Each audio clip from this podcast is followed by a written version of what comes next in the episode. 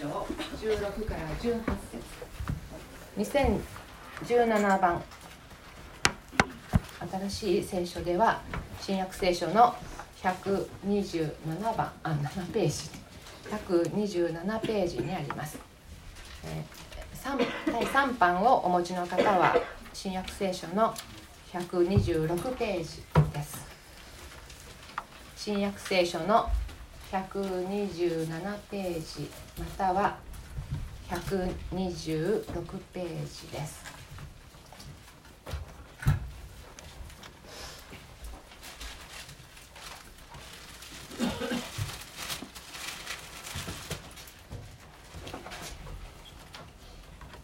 それでは拝読いたします。ルカの福音書8章。16から18節です。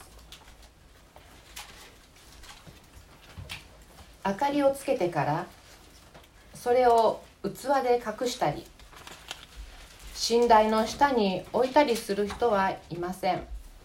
食台の上に置いて入ってきた人たちに光が見えるようにします。隠れているものであらわにされないものはなく秘められたもので知られないもの明らかにされないものはありません。ですから聞き方に注意しなさい。というのは持っている人はさらに与えられ持っていない人は持っていると思っているものまで取り上げられるからです。ではその箇所より聞き方に注意しなさい。と題して斉藤先生よりメッセージ言葉を取り付けていただきます。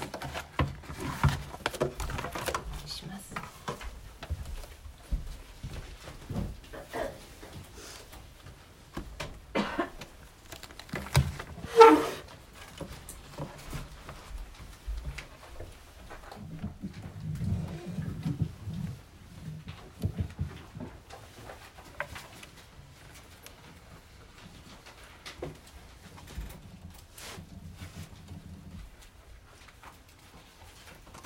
おはようございます。えー、どうしてるかなと思ったり、えー、顔見たいなと思っていたり、えー、早ご一緒したいなと思っていたりする方がいつもあるわけですが今日はそういう方たちがまとめてきてくださったというような考えがあり神様は当に喜びをいつも与えてくださるなということをしみじみと感じます。共にここにいるということ。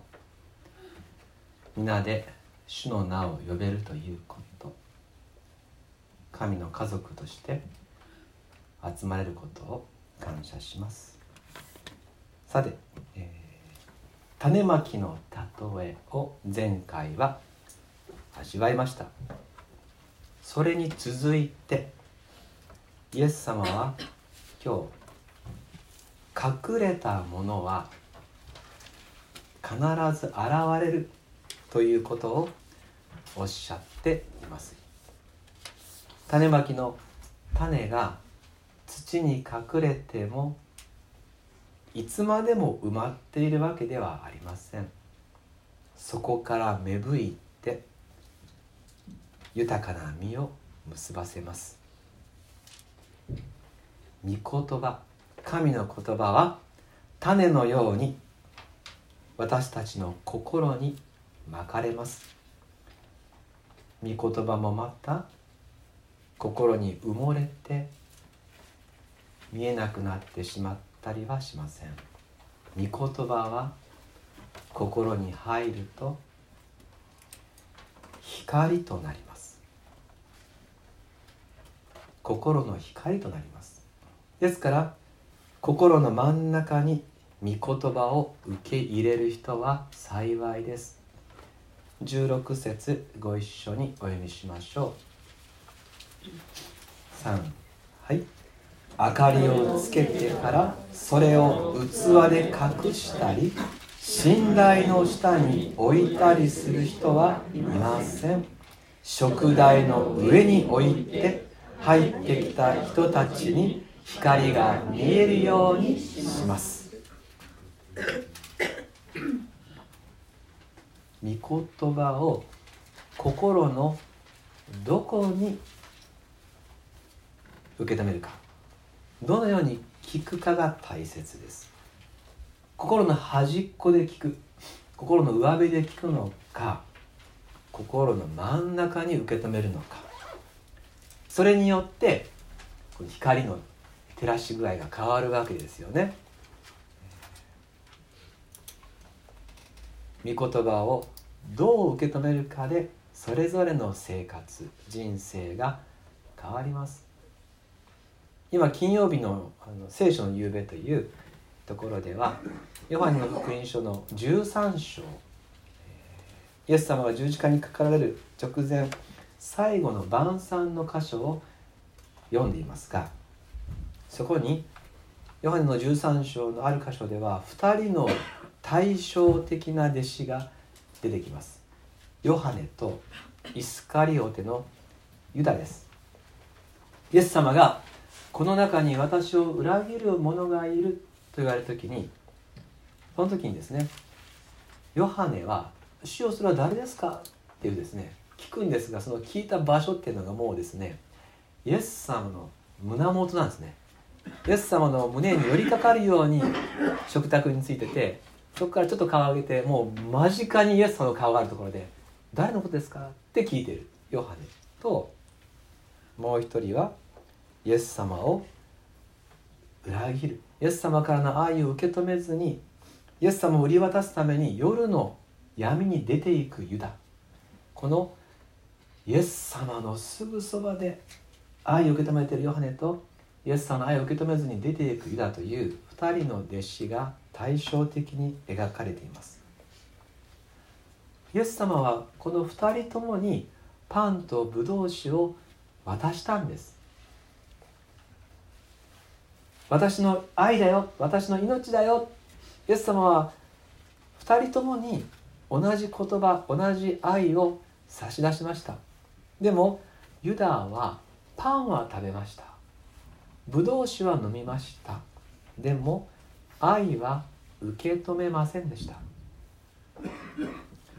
彼の心の中にはお金に対する欲があってそれがいっぱいでイエス様の言葉が入る場所がありませんでした。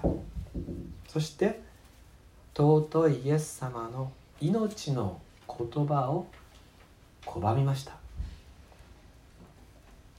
心を照らす御言葉の種がまかれてもその光を隠してしまって自分の心の闇を照らさせることをしませんでした。結果ヨハネとユダは全く違う人生になっていきます。ですから御言葉は心の真ん中に受け止めるべきものである。御言葉の光が心の中を余すところなく照らすようにしましょう。私たちは神様の言葉を聞く時は食台の上に心を一番照らせる真ん中に御言葉をいただいて心の闇を作らないようにしましょう。御言葉は植物の種とよく似ています。心に一度まかれた時はなくなってしまったかなと。言葉って目に見えませんから。目に見えない、えー、言葉が聞聞かれたか聞かれなかったかすぐにはわからない。同じように聞いていても心の真ん中で聞いているのか上辺で聞いているのかはすぐにはわからないけれど必ず後に大きな結果となるという点で植物の種とよく似ています。続いて17節をご一緒にお読みしましょう。3はい。隠れているもので表されないものはなく秘められたもので知られないもの明らかにされないものはありません。隠れたものは必ず現れる。いつまでも隠れたままではない。この原則は罪に対しても同じことが言えます。隠れた罪も必ず明るみに出ます。それが隠され続けることはありません。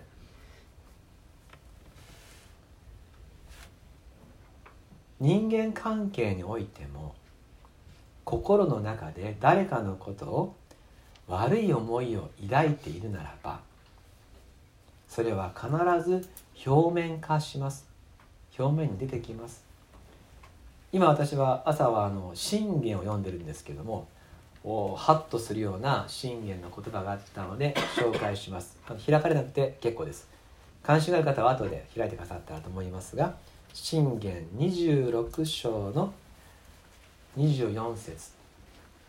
もう一個26章の26節。2節をお読みしますね。信玄26章24と26章26こういう言葉でした。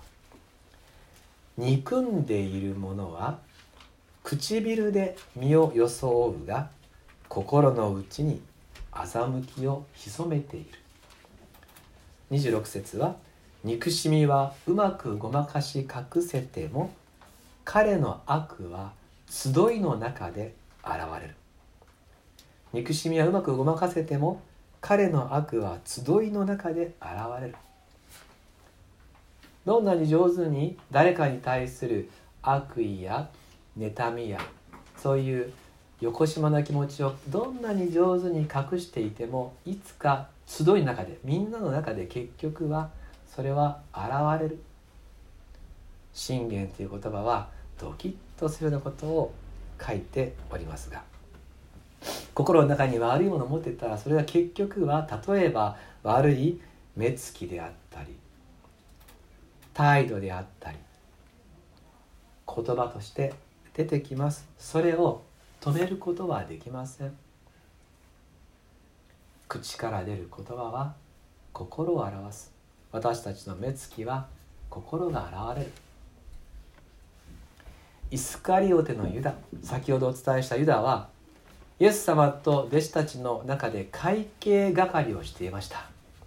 そして彼はその会計の中からお金を抜き取っていました。とっても上手にやっていて誰にも気づかなかったんです。賢い人でした。上手に盗んでました。けれど結局今は彼のしたことは全世界に知られています。全てのことは明るみに出ます。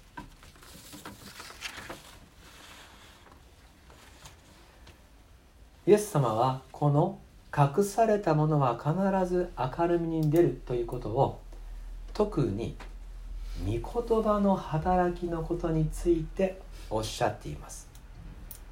良い地に植えられた種。この種がいつまでも芽を出さずに花も咲かせないということは絶対にない。隠れた心の中に入ってきた御言葉は必ずあらわにされて実を実らせる。必ず成長する。必ず日の目を見る。かけがえのない実りを結ばせる。心の真ん中で御言葉を受け止めてその言葉に応えたいと生きる人は人生においてそういう人が神の祝福を表さないということは絶対にないということです。こういうことわざがありますよね。親の意見とナスビの花は千に一つの穴もない。ナスビの花は咲いたら必ず実をつける。例外はないんだ。同じく御言葉は私たちのうちに働くと必ず光を放つんだと。例外はない。心の中に植えられた種は必ず祝福をもたらす。千に一つの穴もない。イエス様は小さなベツレヘムという村の家畜小屋で生まれた。最も惨めな誕生をなさいましたがしかし今やその誕生は全世界で知られクリスマスは世界中で祝われています。この方が誠の救い主だからです。この方は人々の妬みや陰謀の中で捕らえられ十字架にかけられて葬られました。救い主とは思えない死に様でしたがしかしその死によって神の愛が証しされ全世界に影響を与え続けました。墓に葬られてそのままで終わらなかったんです。イエス・キリストは3日目によみがえり全世界の人に平安があるように私は死にも打ち勝った。あなたに永遠の命を与えると輝かしい福音の光を私たちにお与えくださいました。御言葉は働くと光を放つ。昔スウェーデンの農夫や漁師たちが聖書の言葉を心の真ん中に捉え始めました。あの教会じゃないですね。あの国教会に行ってのその司教や牧師の話じゃないんですね。家で自分で聖書を読み始めたんです。そしてその言葉を生活の真ん中に置き始めました。書いてある通りにしようとしたんです。すると彼らは自分の人生が変わっていくのを感じました。そして彼らはある者たちは宣教師となって海を渡ったんです。私たちはその結果なんです。スウェーデンの若者たちが聖書を読んで実行して書いてある通りに全世界に出て行って全ての作られた人を弟子とせよと書いてある言葉に従った結果ここに教会があり私たちがいます。私たちはその結果です。隠されているものであらあらわにされないものはなく秘められたもので知られないもの明らかにされないものはありません。御言葉を御言葉として受け止める人は幸いです。これは神様からの言葉なんだ。心の真ん中に受け止めるべきものなんだ。人生の灯火として味わうものなんだと御言葉を神の言葉として受け止める人は幸いです。最後に18節をご一緒にお読みしましょう。ルカ 18, 8章18節3はい。ですから聞き方に注意しなさい。というのは持っている人はさらに与えられ持っていない人は持っていると思っているものまで取り上げられるからです。イエス様はおっしゃいます。聞き方に注意しなさい。どう聞くかが大切です。御言葉を御言葉として神の言葉として聞く人は幸いです。その人は今持っているものよりもはるかに優れたものすなわち永遠の命を得るからです。しかし御言葉を聞かないなら聞いても御言葉を心の真ん中に受け止めないならば今あるものですら失うと書いてあります。なぜならば今あるものっていうのは結局本当の持ち物ではないからです。お金も地位も健康も命もいつか必ずなくなるものです。永遠に所有できるものではありません。言えば神様から借りているもの。いつか返すものです。これらの目に見えるものは本当の持ち物ではありません。必ず全て手放す時が来ます。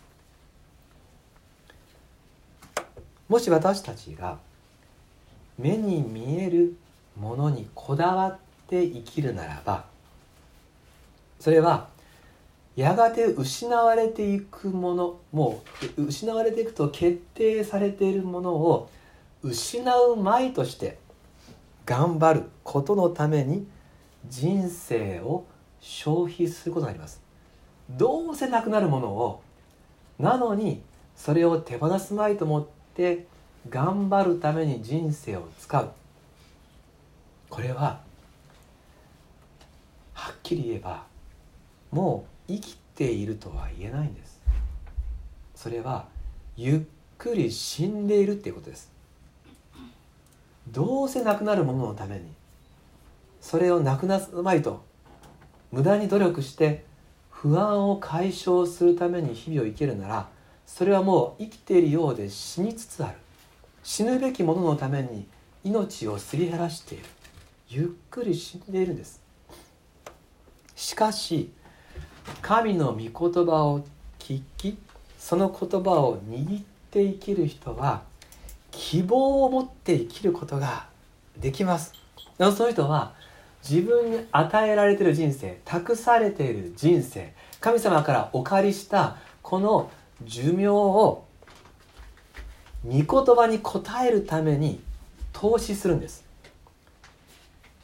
あなたと人のために私の人生を誰のために使うべきか。何のために使うべきか。あなたの言葉を受け止めて答えるために使ってくださいと私を差し出していく人は多くの実を必ず結びかつ永遠の命に至るんです。それが聞き方に注意しなさい。持っている人はさらに与えられ持っているともうただ持っていない人は持っていると思っているものまで取り上げられるからですという言葉の意味です。旧約聖書にヤコブっていう人が出てきますがこの人は神様の言葉に従って生きようと、えー、御言葉に応えて生きることを選ぼうとした人です。彼は時折杖一本だけで旅をしました。この一本の杖は信仰の象徴です。信仰だけで神様の言葉に従おうとしました。結果彼はイスラエル民族の先祖となりました。ヤコブは旧約聖書の人。新約聖書のパウロっていう人は神様からヨーロッパに渡ってイエス・キリストを伝えよと言われました。そこから先は本当に外国でもう全く違う文化越えられない壁があるけれど彼はそう言われた通りにとどまることなくマケドニアに渡りました。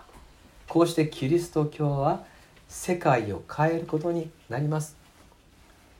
御言葉を聞いて答える。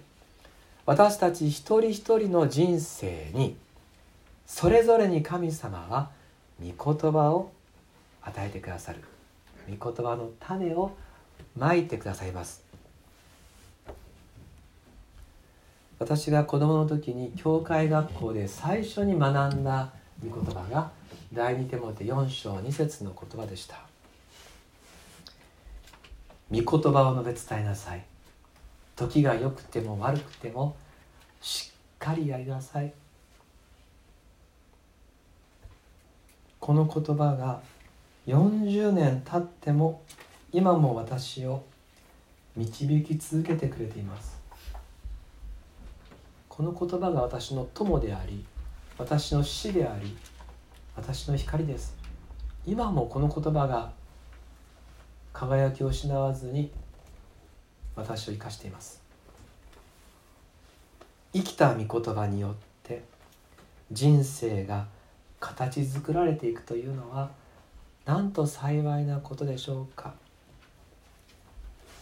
愛する皆様御言葉を心の真ん中に受け止めていながら人生において闇のままですっていうことは絶対にありません。御言葉を心の真ん中に受け止めたのに実が結ばれないということは決してありません。御言葉の輝き御言葉の力は必ずあなたの人生とあなたを取り巻く社会の中で現れます。今それぞれ御言葉の力を目撃しながら生きてこられているのではないでしょうか。もうすぐ2019年も終わりに差し掛かってきますが今年御言葉を食べた人御言葉を心に受け止めた人は御言葉によって生活に新しいものが生じることを味わってこられたはずです。その味わいを知ったならば種は芽生えるんだなと実を結ばせるんだなということを味わったならばさらに御言葉により頼んでまいりましょう。私原稿を作書いたらあの直前にボールペンであの強調点に線を引くんですが今日この「さらに」っていうところに12345 6本線を入れますね、えー、だから6倍の声でなくちゃいけないんですけども、まあ、あのさらにです。愛する皆様もし御言葉の素晴らしさを今年どこかで味わってこられたらさらにもう腹を決めてよし御言葉にもう人生を預けるぞと。さらに従うぞと。さらに任せていこうっていうそっちにハンドルをそっちにギアを一緒に入れていきたい。イエス様を心にお迎えしたら明るくなるんだって分かったならばもう全部の部屋を開放してイエス様とその言葉で全て照らしていただこ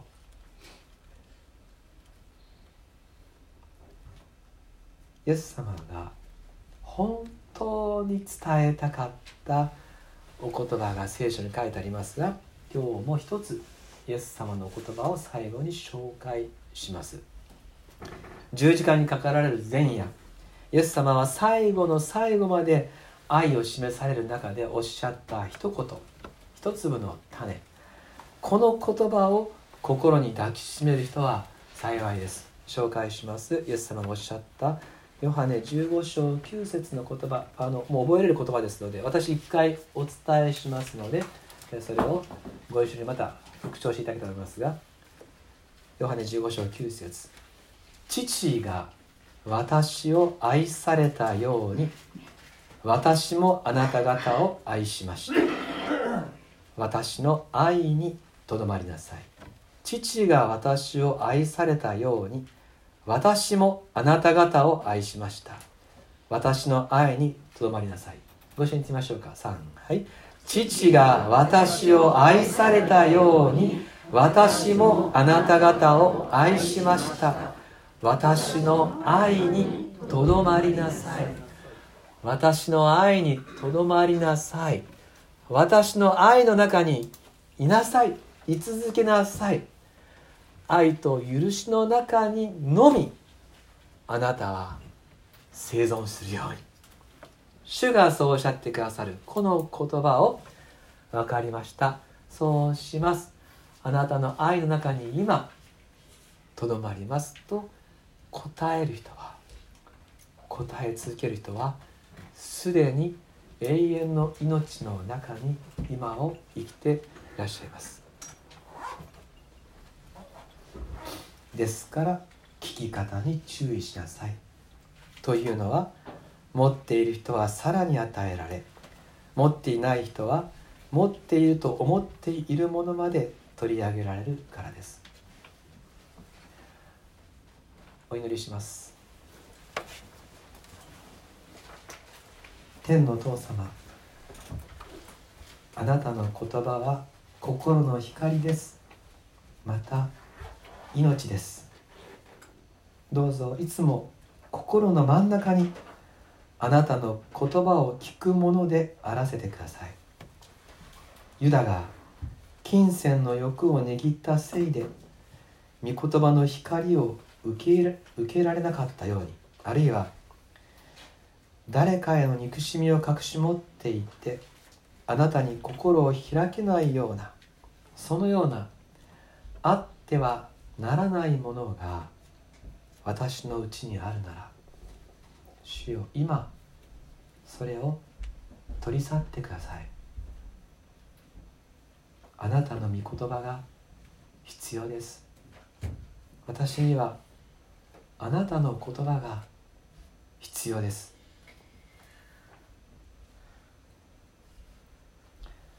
お言葉通りに生きてまいります。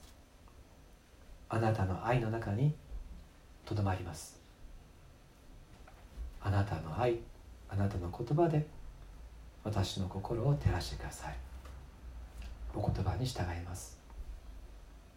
私たちのために十字架にかかりよみがえってくださった救い主イエス・キリストの名によってお祈りします。アーメン